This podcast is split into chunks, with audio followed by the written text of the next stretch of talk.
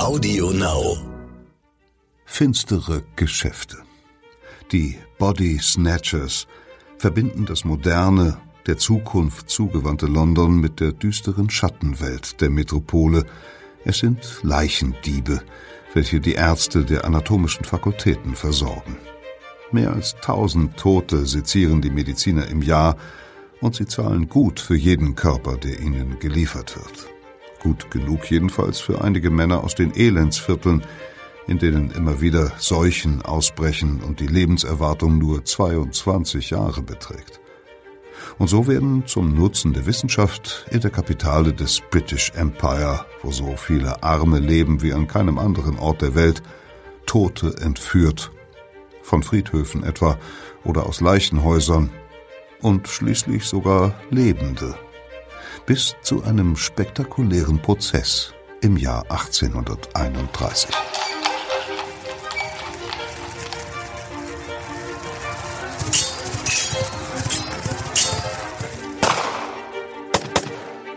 Verbrechende Vergangenheit.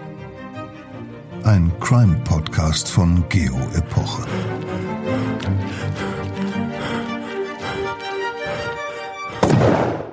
Hallo, herzlich willkommen bei Verbrechen der Vergangenheit, dem Crime-Podcast von Geo Epoche.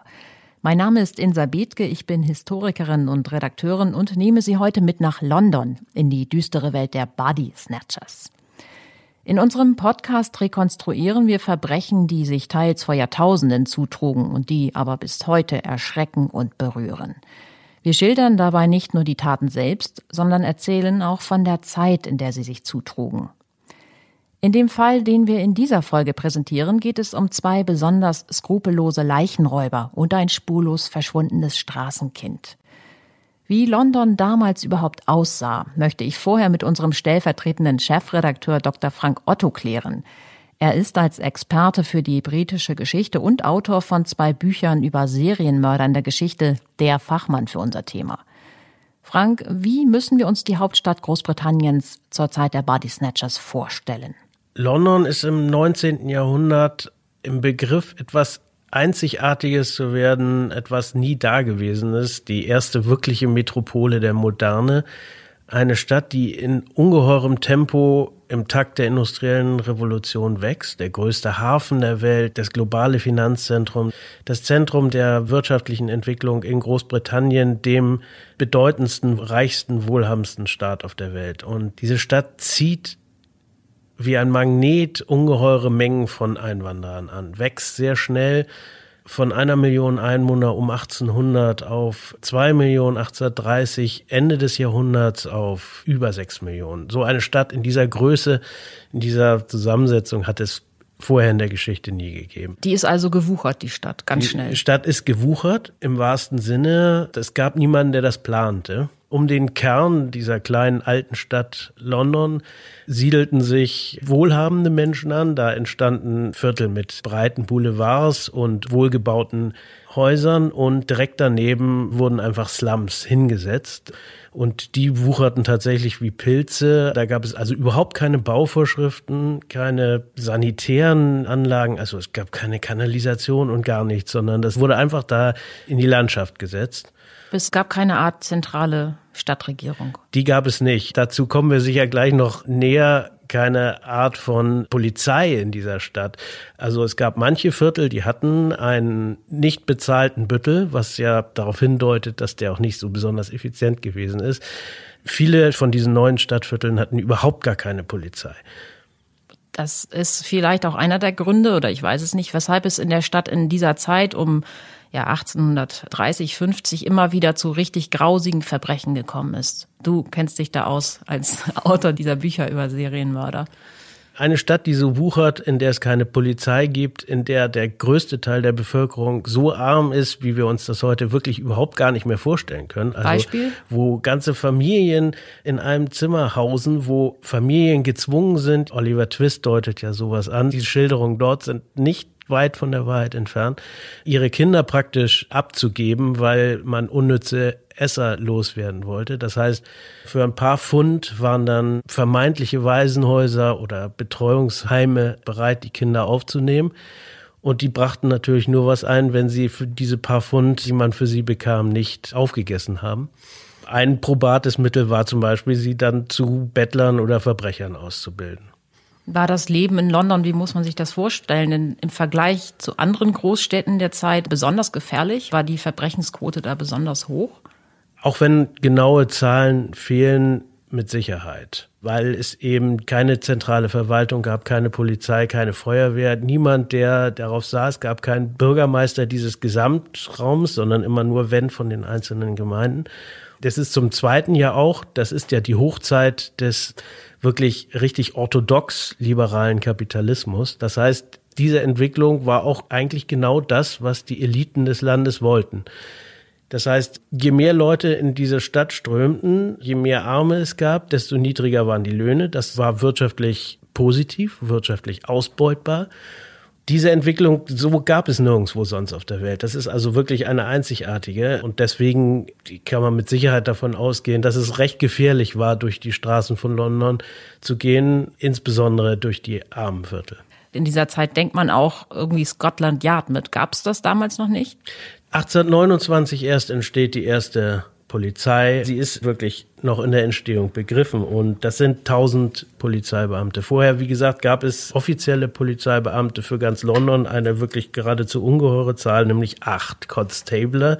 Jetzt sind es dann 1000. Zum Vergleich Hamburg in etwa eine gleich große Stadt hat heute 8000 und London hat heute 30.000 Tiers. Ah, okay. Aber bevor diese Polizei gegründet wurde, klingt das ziemlich nach Anarchie. In der Geschichte, die wir gleich hören, geht es um Leichendiebe. Die haben um 1830 in London ihr Unwesen getrieben, haben eben Leichen verkauft, also geraubt und verkauft. Wer waren denn die Abnehmer?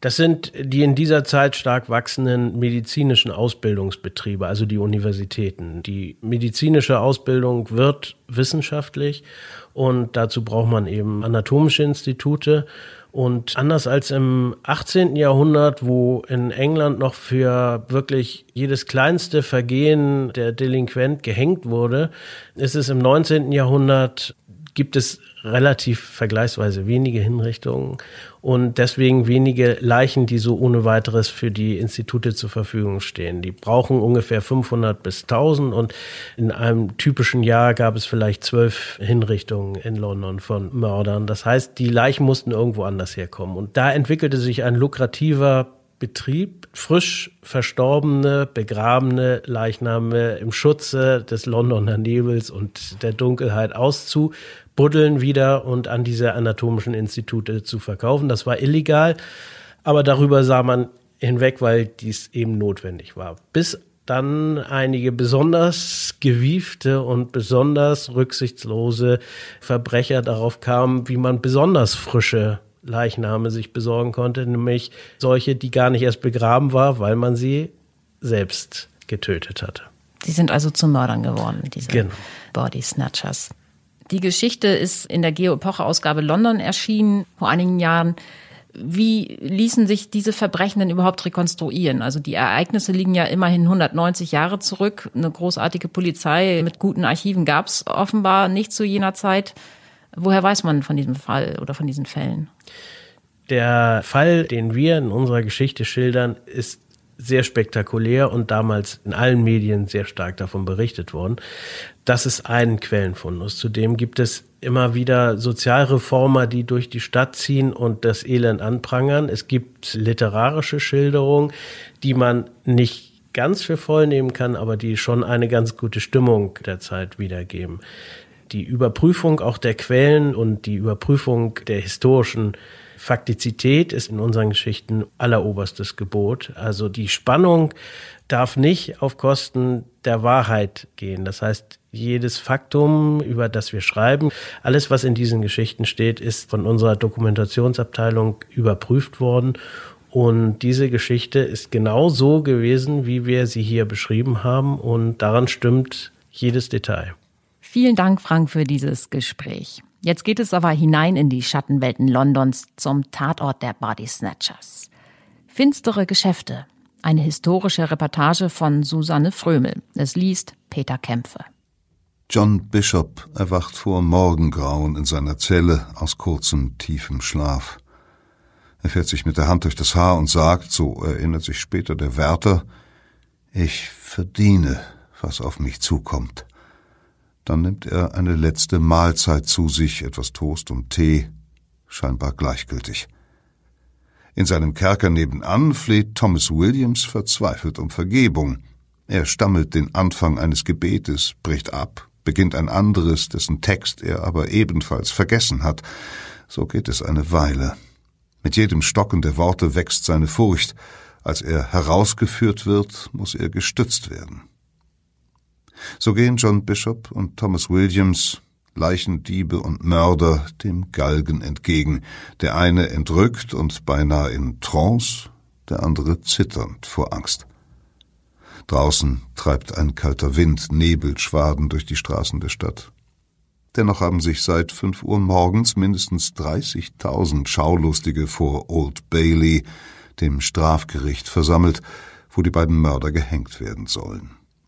Die besten Plätze sind längst verkauft. Zehn Pfund und mehr, das Jahresgehalt eines Seidenwebers, zahlen Herren in feinen Kleidern für einen Fensterplatz in einem der umliegenden Häuser. Der King of Denmark, ein Pub gleich gegenüber dem Schafott, macht seit den Morgenstunden beträchtlichen Umsatz, weil der Wirt die herandrängenden Zuschauer nur gegen eine Gebühr in sein Gasthaus lässt. Doch nun ist das Lokal überfüllt, nicht einmal Reporter kommen jetzt noch nahe an den Galgen heran. Es ist der 5. Dezember 1831. Niemand kann sich daran erinnern, jemals eine solch aufgewühlte, wütende Menge bei einer Hinrichtung erlebt zu haben. Gesöhnt wird der Tod eines Straßenkindes, wahrscheinlich italienischer Herkunft, das in den Zeitungen unter dem Namen The Italian Boy bekannt geworden ist. Es ist von John Bishop und Thomas Williams ermordet worden, die seinen Körper anschließend an die anatomische Fakultät des King's College verkaufen wollten, zu Lehrzwecken. Der Tod des Jungen ist ein Medienereignis. Die Zeitungen sind voller Zeichnungen des schönen kleinen Knaben, voller Geschichten über dessen angebliche Herkunft und sein Leben als Vagabund in den Straßen. Gegen acht Uhr verstummt das Gemurmel der Menge. William Calcraft, der Henker, betritt mit seinem Assistenten das Schafott. Er ist dafür bekannt, sich vor öffentlichen Auftritten mit Brandy zu betäuben und auch dafür, die Fallhöhen schlecht zu berechnen. Mehr als einmal schon hat er sich an den Rücken eines Verurteilten klammern müssen, damit dessen Genick durch das zusätzliche Gewicht auch tatsächlich brach. James May, einem dritten Leichenräuber und Komplizen von Bishop und Williams, bleibt der Strick erspart. Er war an dem Mord nicht beteiligt und wird zwei Wochen später mit der Justitia in die australische Verbannung segeln. John Bishop betritt das Gerüst über eine Treppe. Sofort beginnen die Zuschauer zu kreischen und Verwünschungen auszustoßen. Bishop nimmt dies hin, ohne sich zu bewegen. Als Calcraft ihm den Sack über den Kopf zieht und die Schlinge um den Hals legt, geht ein Jubelschrei durch die Menge. Bishop steht ruhig da und wartet. Zwei Minuten später wankt Thomas Williams auf das Schafott. Obwohl sein Körper bebt, verbeugt er sich vor den Massen wie ein Schauspieler nach einer gelungenen Premiere. Schließlich legt Calcraft auch ihm die Schlinge um den Hals, dann öffnen sich die Falltüren mit einem Knacken. Bishop ist sofort tot. Aber Williams strampelt und kämpft. Fünf schreckliche Minuten dauert es, bis auch sein Körper reglos am Galgen hängt. Das Publikum ist entzückt. London 1831, die größte und wohlhabendste Stadt der Welt, ist auch eine der unruhigsten.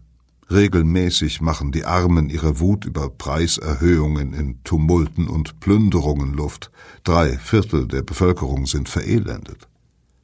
Trotz staatlicher Lohnzuschüsse müssen schätzungsweise mehr als die Hälfte der Familien mit einem Jahreseinkommen von weniger als 25 Pfund auskommen, damit leben sie unter dem Existenzminimum.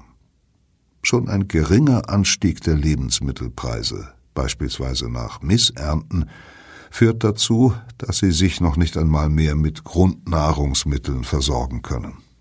Doch auch in besseren Jahren reicht ihr Einkommen kaum aus, um etwa frisches Obst kaufen zu können. Mangelkrankheiten wie Skorbut sind die Folge.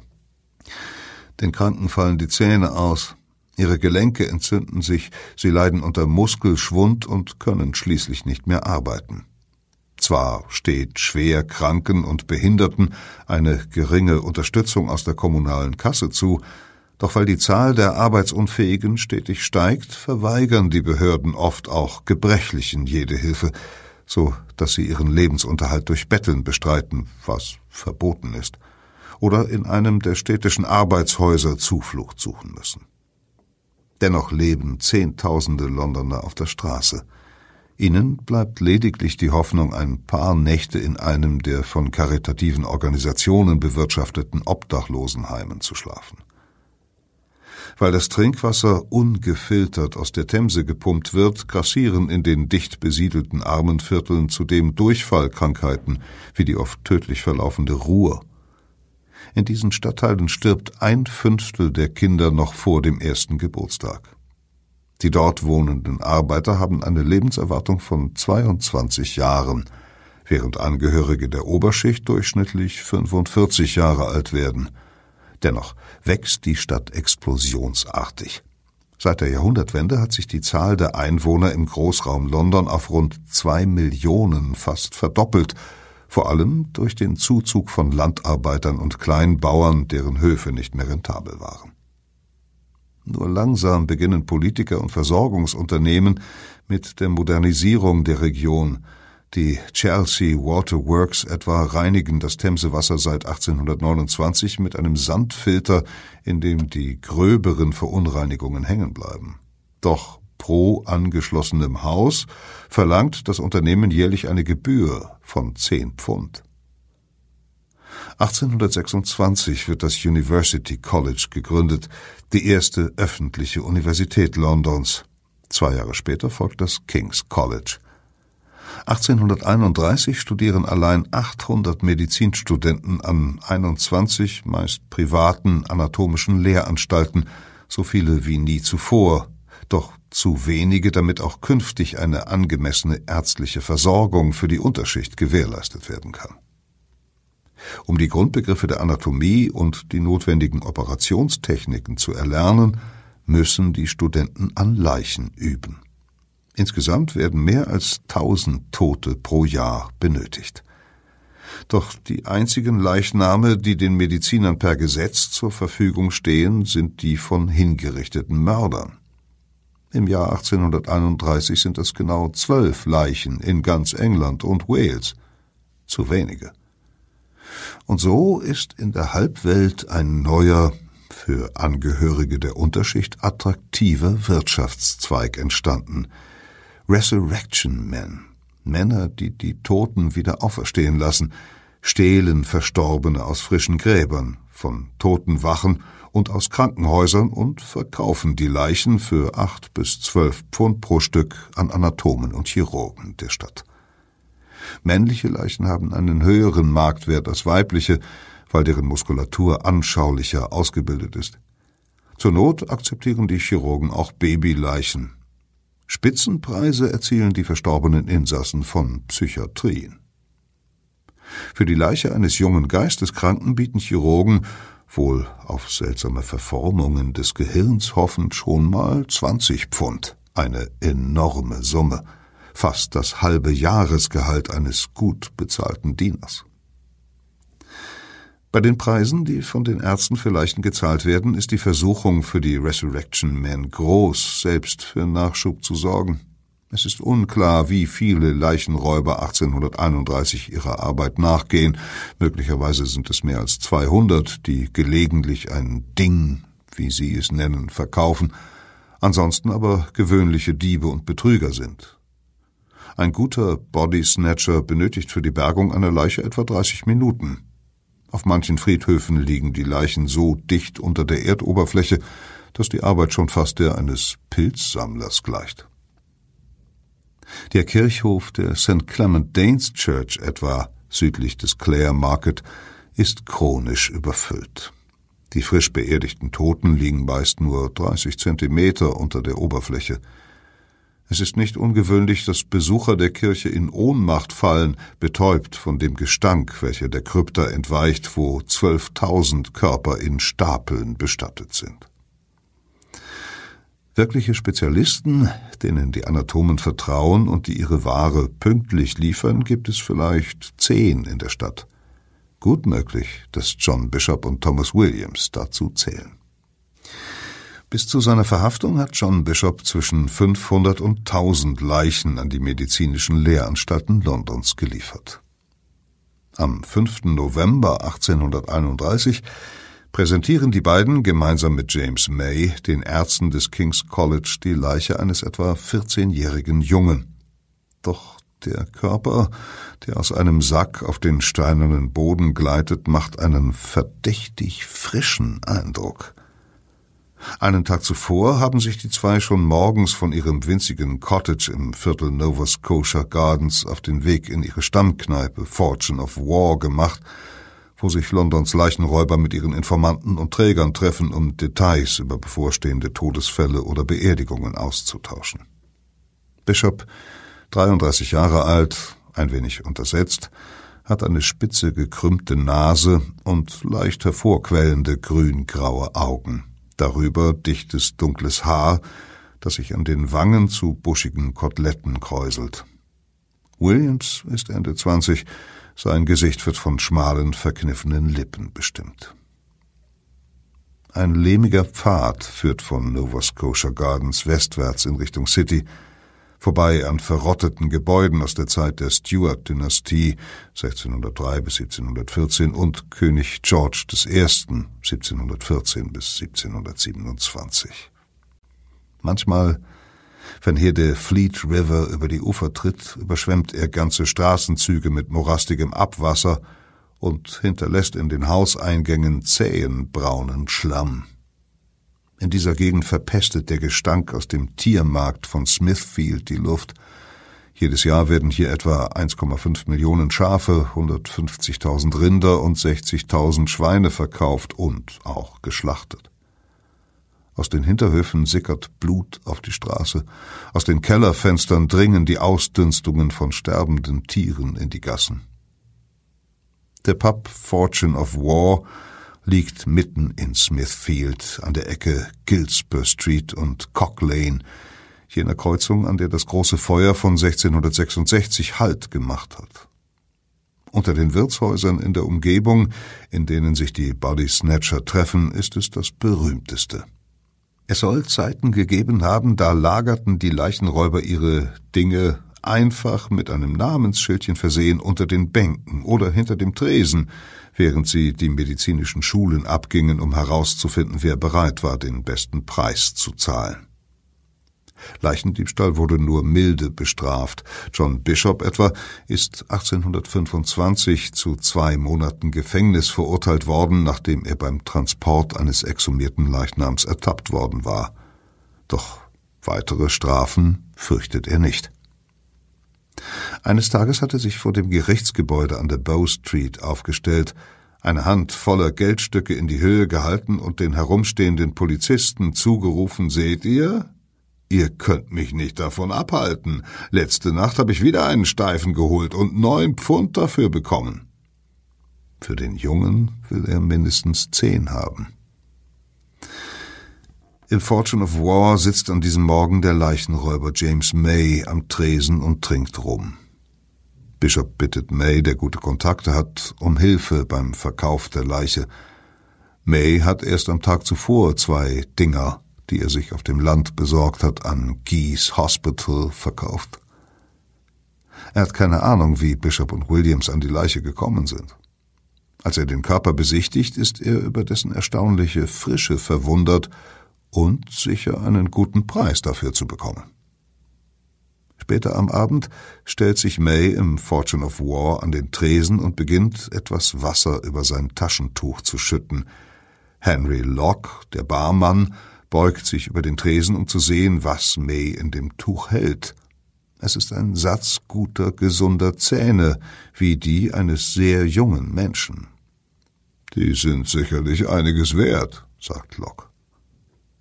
May der mit dem Stoff Blut- und Zahnfleischreste abzureiben versucht, sagt, er hoffe für den ganzen Satz zwei Pfund zu bekommen.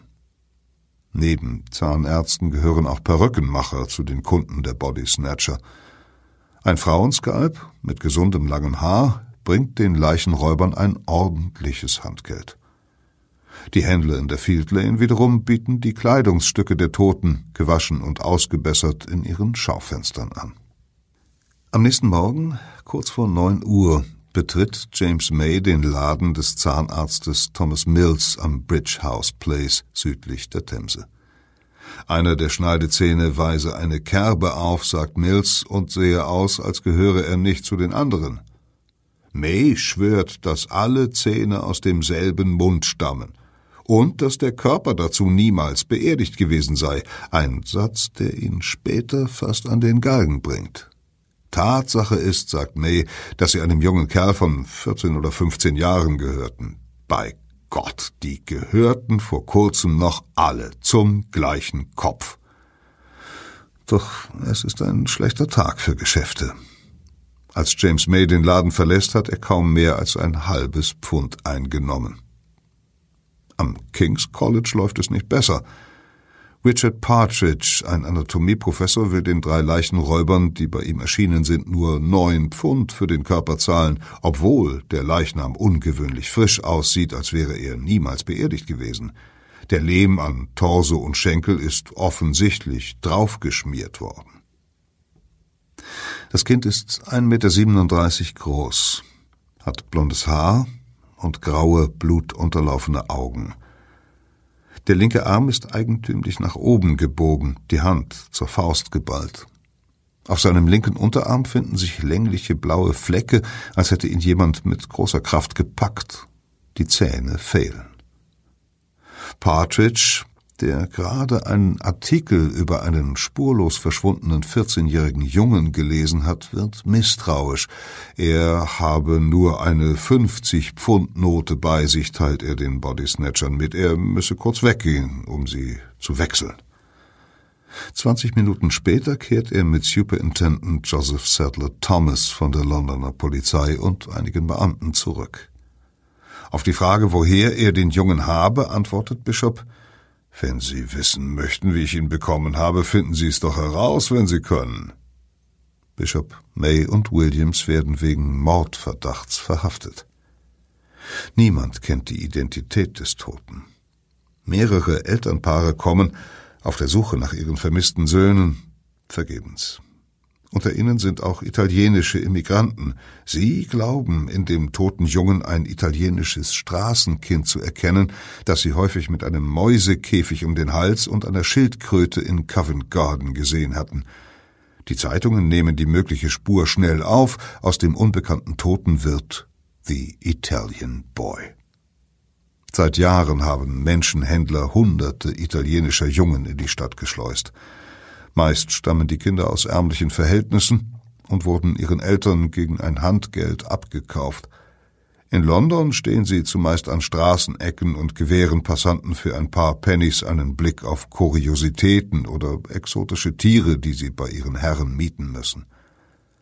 Eine Schachtel mit aus Wachs geformten siamesischen Zwillingen oder ein uniformierter Affe bringen dem Vermieter etwa zwei Schilling pro Tag – für vier tanzende Hunde in Kostümen mit Flöte und Tambourin verlangt er fünf Schilling. Auf den Straßen der Stadt leben schätzungsweise 15.000 obdachlose Jungen. Die meisten von ihnen schlafen unter den Dächern des Marktes von Covent Garden, in den Büschen des Hyde Park, in den Heuhaufen von Marleybone, ausgezehrte, hungrige Körper im Schatten der Stadt. Die Italian Boys mit ihren langen, dunklen Wimpern, den leuchtenden Augen und der olivfarbenen Haut erregen die Aufmerksamkeit der Passanten, so dass ihre Geschäfte florieren.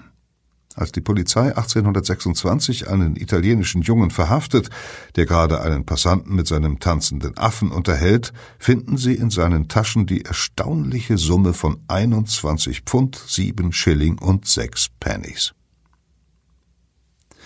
Superintendent Joseph Sadler Thomas von der neu gegründeten Metropolitan Police ist jung und ehrgeizig. Seine hohen Verhaftungsquoten sind legendär.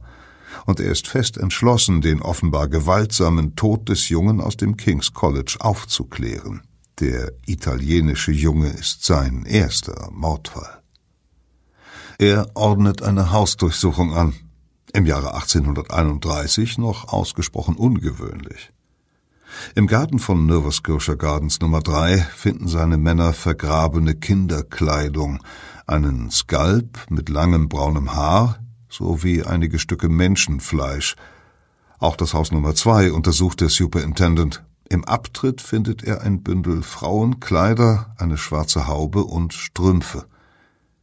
In den Zeitungen in der Times, dem Morning Advertiser oder der Sun heißen Bishop Williams und May schon bald die Mörder des italienischen Jungen.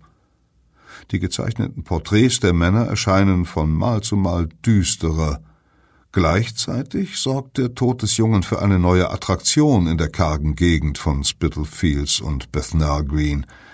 Die Polizei bietet für fünf Schilling Führungen in Bishops House of Murder um zu verhindern, dass Hunderte von Schaulustigen das Gelände überrennen.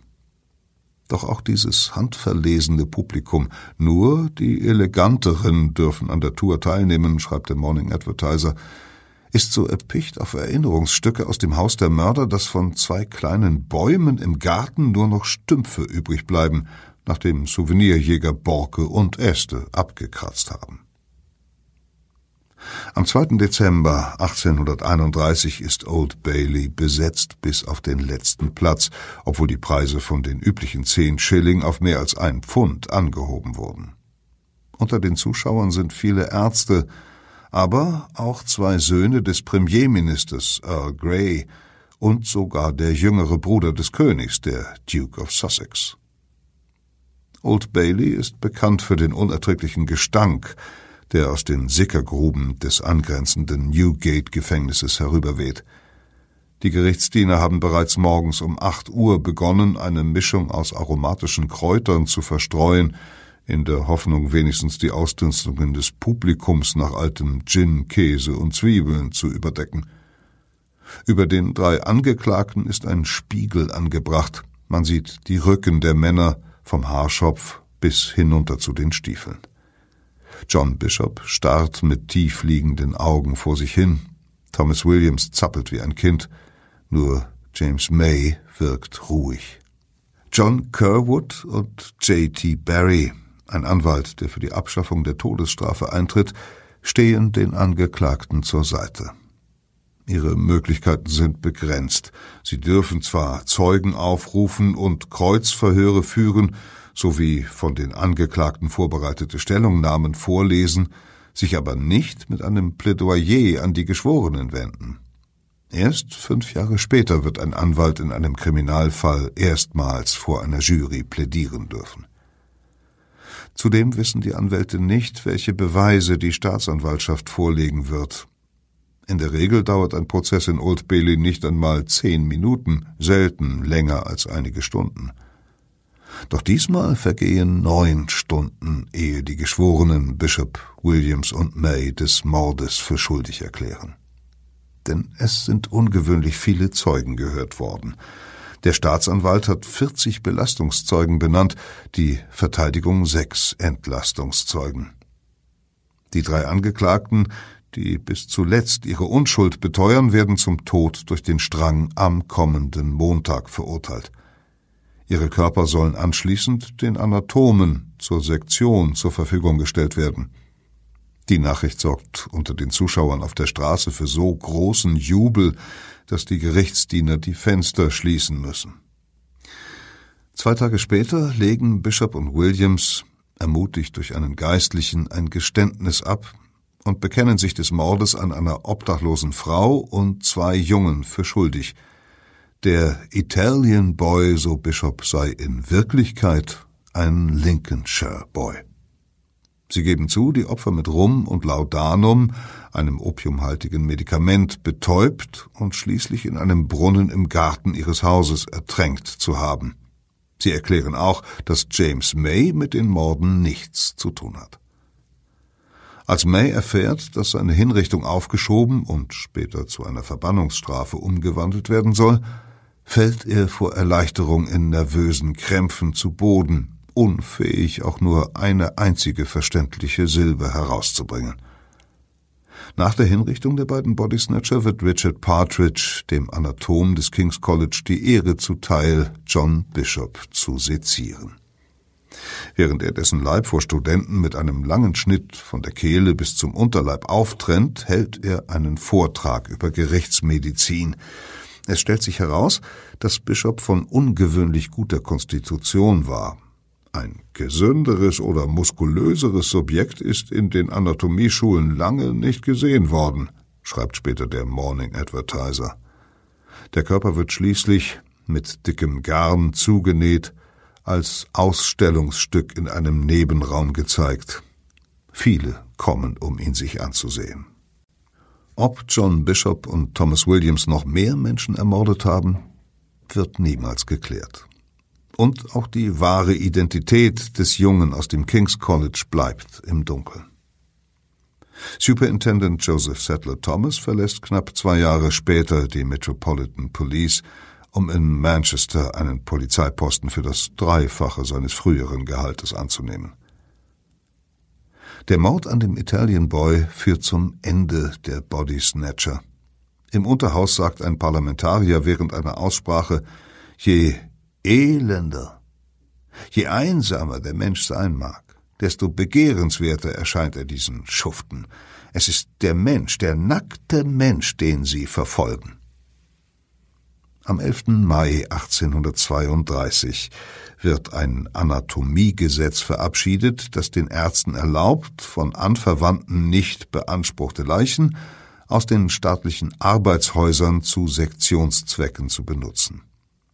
Seither wacht Her Majesty's Inspector of Anatomy darüber, dass keine Leichen mehr illegal seziert werden.